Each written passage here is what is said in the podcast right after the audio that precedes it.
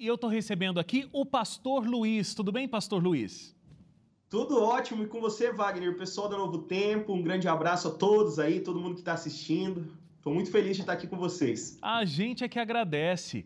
Olha, é, é muito interessante ter entrado em contato com a tua história, ver que hoje você é um pastor da Igreja Adventista, mas a sua vida era muito diferente do que é hoje, né? É, e aqui você conta que o, o teu grande foco era dinheiro, né, pastor? Você queria ter dinheiro, queria ser rico. É, você colocava um, sin, você colocava um sinônimo assim de que sucesso era dinheiro. Sim, eu tinha, eu tinha isso bem em mente, eu buscava isso de uma maneira assim, é bem, bem incisiva. Eu era muito é, focado nisso, né? Então eu trabalhava bastante, trabalhava várias horas por dia atrás desse meu ideal, porque eu pensava que isso que ia realmente me fazer feliz e me trazer felicidade. Mas eu fazia com propósito, propósito realmente de custe o que custar, eu vou, vou ficar rico, vou trabalhava bastante, como eu disse, saía de casa em torno de seis, cinco e pouco da manhã, eu voltava para casa meia-noite, uma hora, dormia pouco, me alimentava mal, tudo em busca é, do sucesso, né? E eu ligava o sucesso muito ao dinheiro, né? Então, é, até ter meu encontro com Deus aí, algumas mudanças na minha vida, algumas prioridades, eu busquei um bom tempo isso. E aí, tô aqui para contar o restante dessa história é, e você foi conseguindo fazer grandes conquistas, né? Porque assim, ó, com 23 anos, super novo, você é, já era gerente de uma grande indústria aí, já tinha um grande trabalho, já estava começando a conquistar várias coisas na sua vida. É, mas é interessante, né? É, e, e já vi outras histórias muito parecidas. Você é muito novo, correndo atrás é, com toda a tua energia, com todo o teu tempo para conseguir esse sucesso em forma de dinheiro e parece que a felicidade ia estar tá lá, né? Quando você conseguisse atingir aquele objetivo, conseguisse conquistar uma, uma certa reserva financeira, parecia que a felicidade estava morando lá. Mas conforme você é, foi eu... atingindo, você foi vendo que a felicidade não estava ali, né? Exatamente. Hoje em dia ainda está até mais em foco do que quando eu tinha 23 anos. Hoje eu estou com 38. Hoje até está mais em foco é, coach, busca de, de, de, de, é, de sucesso a qualquer preço, né? E eu já era focado aos 23 anos, como você disse aí, virei gerente de uma indústria de móveis planejados, trabalhava com móveis planejados, depois virei lojista de móveis e eu me descobri muito cedo na venda, né? E através da venda eu comecei a crescer é, no meu trabalho, crescer nos resultados, e isso foi trazendo o, o, que eu acreditava ser sucesso, e foi um sucesso é, profissional, mas como eu disse, a qualquer custo, e isso me, uhum. é, me fez perder algumas. É, perder algumas prioridades da minha vida e, e ser realmente prejudicado por isso. E aí, eu acho que a gente entra num terreno, né, pastor, que é um terreno bem delicado, porque assim, se a gente for parar para pensar, é legal uma pessoa que tem objetivo de vida, que quer conquistar algumas coisas, de repente, não focando no dinheiro, mas até numa carreira profissional, quer crescer na carreira e tal. Tudo isso é muito legal. Agora, o que, que você acha que faltava é, em você? Faltava uma perspectiva mais ampla do que é vida, você né, usou essa expressão algumas vezes. Era dinheiro, custe o que custar, né? Exatamente. Exatamente, e é o que é pregado hoje, né? Muitas pessoas é, dormem pouco, é, o clube das cinco, acorda cedo, dorme tarde, vai em busca, vai em busca, só que aí, a, em custa disso, é, custa muito caro, porque você deixa a sua saúde, você deixa a sua família de lado, você deixa coisas que são importantes. Igual você disse, é bom a gente ter sucesso, sim. Sucesso profissional, sucesso no que a gente faz é, é bom, mas não a qualquer preço. O, o errado é você fazer isso a qualquer preço. Claro. É, Deus quer abençoar a gente e ele faz isso, né? Eu me considero hoje um pastor abençoado. Alguém que falava que nunca ia ser pastor, nunca ia ser adventista. Primeiro que eu falava que não era nem ser pastor, eu falava que eu nunca ia ser adventista, né? Falava para minha sogra. Quero, quero até mandar um abraço para minha sogra, dona Camila, seu Jorge. E eu até falei, ó, deixa eu só não esquecer aqui, porque eu preciso mandar um abraço para o pessoal, para os pastores aqui da Associação Brasil Central, meus colegas de trabalho, de ministério, para minha esposa, né? E queria mandar um abraço aí, eu sei que tá no meio, mas só para mim não esquecer, senão eu já não, esqueço. manda lá, manda Quero mandar lá. um abraço pro, pro, pro pessoal de Teologia 2017, que é um grupo que a gente tem de teologia dos meus amigos. Que e eles formaram. assistem seu programa e gostam muito, viu? A gente comenta lá no grupo. Deus que abençoe. legal! Um abraço para todos vocês aí. Agora, você citou a tua sogra, né? E falando que nunca ia se tornar adventista. Deve ter tido uma paciência essa sogra com esse genro, né? Então, um grande é. abraço para ela também. Agora, é. pastor. É. É, me fala o seguinte: é, de onde vinha esse desejo tão grande por ser rico, por ter dinheiro? Ah, o, mundo prega isso, né? Prega e, e, coloca de uma maneira como se você só vai ser feliz se você for assim, né? E eu, eu, eu aceitei essa pregação na minha vida, né? E, e quis a qualquer custo fazer isso, né? Trabalhando, é, eu mudei muitas coisas, sabe? Mudei a prioridade, mudei a essência. Eu vim de uma família, apesar de não adventista, mas uma família com base cristã. Só que eu fui perdendo isso, fui perdendo isso, fui tratando as pessoas como número, né? É, cada funcionário meu, ele não era um funcionário, uma pessoa que eu, que eu tinha carinho, não, eu, eu via como um número, simplesmente, Sim. né? E assim é hoje muitas empresas, assim é hoje muitas pessoas, né? É, então, quando isso é, mudou, as prioridades mudaram, houve salvação, né? Essa mudança foi muito legal, esse start, né? E eu até quero contar como é que foi esse start aí, né? E eu quero, né, eu quero muito saber como é que você realmente partiu de um ponto para outro tão, tão distante. Porque, assim, a gente está falando aqui de alguém que não estava cuidando da saúde, de alguém que estava investindo tudo a qualquer custo para conseguir ter dinheiro e tudo mais. Só que não foi simplesmente isso. Você chegou num, num, ponto, já inclusive tendo família, tendo filho, né? sendo casado e tendo um filho, que você pensa em tirar a própria vida, vivendo um momento Sim. de extrema depressão. Como é que você chegou a esse ponto? É, é, tudo muito sutil, né? O inimigo ele trabalha de uma maneira sutil. Você vai se envolvendo, você vai entrando e quando você menos percebe, você já está perdido, né? E foi assim comigo. Eu fui perdendo a minha essência, a minha essência cristã, de uma família é, cristã, conservadora, e fui perdendo isso. E isso é aos poucos, a gente nem percebe. Mas quando eu me dei conta, eu já estava com quase, devido aos meus hábitos, estava com mais de 130 quilos, eu andava armado porque eu tinha medo de ser assaltado, né? Então, como eu tinha lojas para cuidar é, da minha integridade, eu pensei que uma arma ia me ajudar. Então, eu comprei uma arma, andava armado, eu era arrogante, soberbo, sempre nervoso, muito estressado, não dormia bem, não me alimentava bem, né? Então, é, um dia eu cheguei em casa, era já o Vitor, eu tenho dois filhos agora, né? Eu tenho o Vitor que tem 11 anos e o Thomas que tem dois aninhos. O Vitor tinha apenas um ano de idade quando tudo isso aconteceu. E eu lembro que eu cheguei em casa, era mais ou menos 11 horas da noite, 11 e pouco da noite, e a Flávia ela foi é, fazer o Thomas, é, fazer o Vitor, desculpe, a Flávia foi tomar banho e pediu para que eu cuidasse do Vitor, né? E o Vitor estava na sala. Só que eu estava com um cliente no telefone. Ó a minha prioridade, prioridade vender. E eu estava com um cliente aqui no telefone resolvendo alguma situação e o Vitor estava num tapetinho assim que a gente tinha em casa ali brincando e tal. E ele veio nas minhas pernas, colocou a mãozinha dele assim sobre minhas pernas para querer, né? O pai chegou, vou, vou ver ele. Mas eu era tão focado tão, e priorizava tanto as coisas, é, tanto o dinheiro, que eu cheguei pro meu filho assim e falei: sai daqui, menino. Tipo, enxotei ele, como se faz com um cachorro, né? E ele deu uns passinhos para trás, assim, ele estava aprendendo a andar ainda, deu uns passinhos para trás, encheu o olho dele de lágrima. E naquele momento parece assim que a gente usa uma expressão, a gente que é mais tenho 30 e poucos anos, caiu a ficha. Lembra do orelhão com ficha? Uh -huh, tipo, sim. É, caiu a ficha, né? Naquele momento caiu a ficha e eu vi quem que eu tinha me tornado. Eu tenho no apartamento de Curitiba, tenho um espelho, assim, eu me olhei naquele espelho, eu vi como é que eu tava. 130 e poucos quilos, olheira profunda de não dormir direito. E ali eu vi, me arrependi daquele caminho que eu estava tomando, abracei meu filho, chorei com ele e ali eu fiz um pedido para Deus. E o pedido foi: Deus, muda a minha vida. Eu preciso mudar, eu não posso continuar nesse caminho. Eu não posso continuar assim, né? Eu, eu tinha nem 30 anos e, e, e, se eu, eu tenho certeza que eu nem estaria aqui, né? E quando eu fiz essa oração para Deus mudar a minha vida, mudar as minhas prioridades, Deus começou a trabalhar. Porque Deus é tremendo, né? Quando a gente clama, Ele ouve. E Ele ouviu a minha oração, começou a trabalhar no meu coração, começou a trabalhar em mim. É, eu entrei num processo que hoje eu entendo, hoje eu entendo que foi um processo necessário, mas eu que sempre tirei sarro de quem falasse para mim que estava com depressão. Eu falava Sim. assim, depressão é falta do que fazer, pega uma, uma enxada e uma pá e vai carpir um terreno aí que passa depressão. Mas agora eu estava entrei em depressão. Depois de fazer essa oração, eu, eu vendi as lojas, né?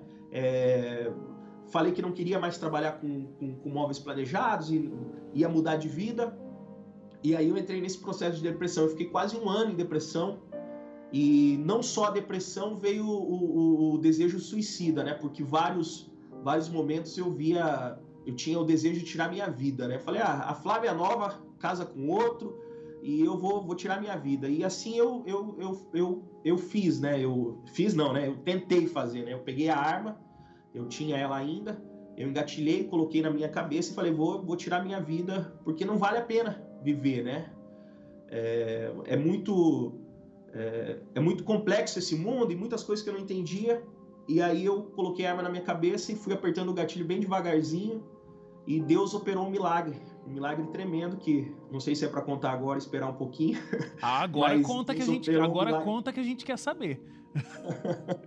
é, o milagre que Deus operou, que eu, que eu falo que foi o instrumento que Deus usou, foi o meu filho Vitor. Porque no momento que eu, que eu, que eu estava apertando o gatilho, veio a imagem do, do, do rostinho do Vitor na, na minha mente. E eu vi assim uma impressão muito forte na minha mente falando assim, ela vai casar com outro, mas ele não vai ter outro pai. E ali naquele momento eu soltei a arma no chão, comecei a chorar e eu li, eu vi em cima da minha da minha estante a Bíblia, né?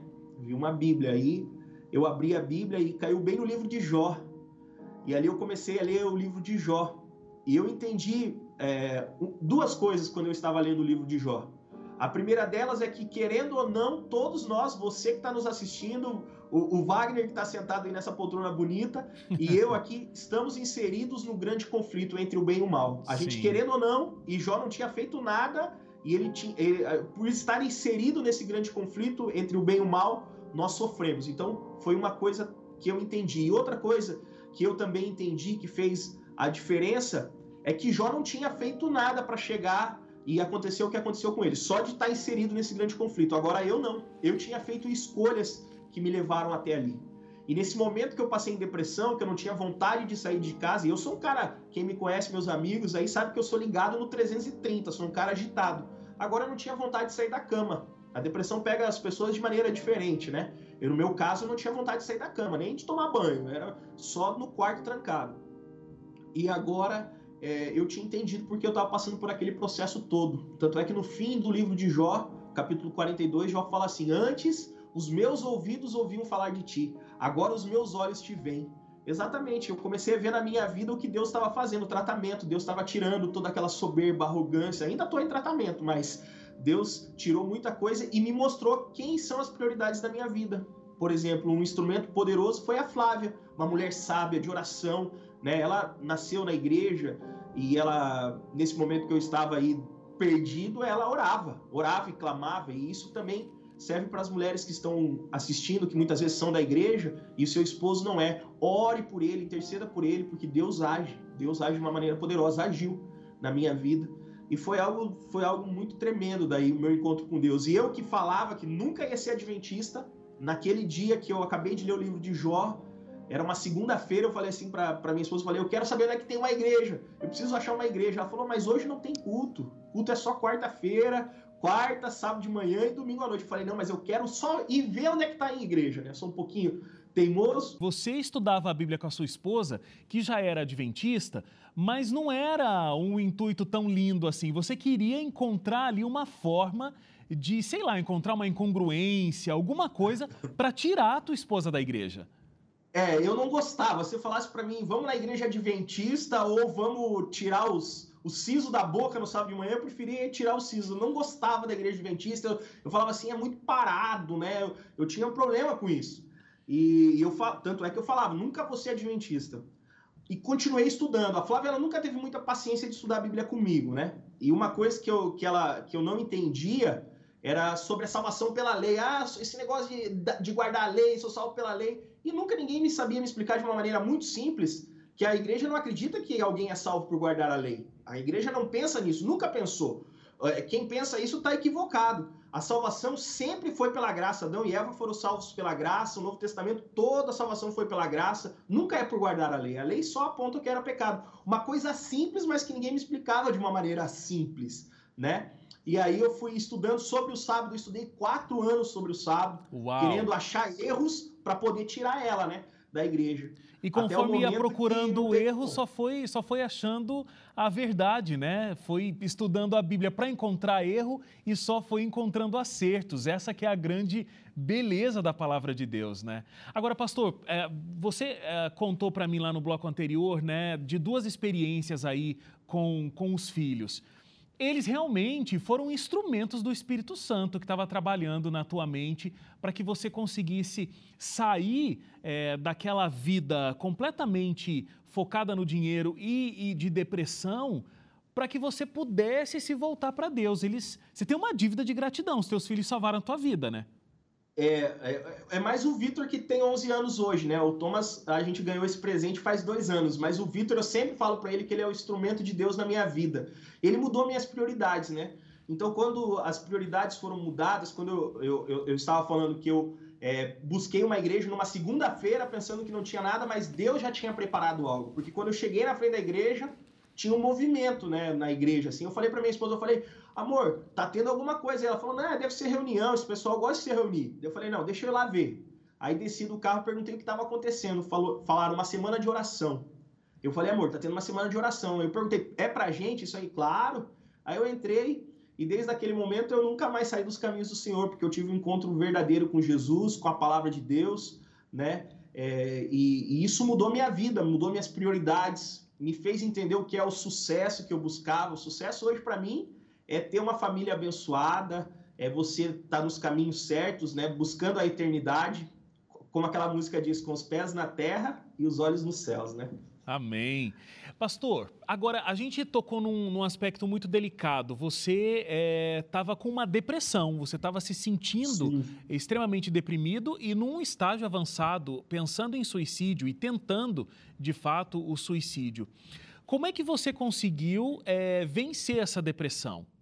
Então, foi um processo para que eu conseguisse sair da depressão. Né? A gente precisa encarar a depressão como uma doença, né? buscar ajuda. Então, aqueles que estão nos assistindo, eu fico feliz até de fazer parte desse programa nesse momento, porque eu acredito que muita gente vai sair dessa quarentena com depressão porque está se alimentando de muita coisa ruim, é, tá com aquela teoria do caos aí, do medo, né? Às vezes fica assistindo coisas que não trazem é, resultado. E, um, e foi um processo. E nesse processo teve algumas coisas que eu fiz que eu gostaria de recomendar para os meus amigos. Primeiro de tudo, é busquei Deus, né? Fui atrás de Deus, me alimentei de coisas boas. Então eu ficava o tempo todo assistindo a Novo Tempo. A Novo Tempo fez diferença na minha vida. Amém. É, ficava assistindo pregações, né? Ficava me enchendo, me alimentando de coisas boas. Isso faz muita diferença no processo. Outra, coloquei em prática os oito remédios naturais, né? Eu não vou Legal. citar um por um aqui por causa do tempo.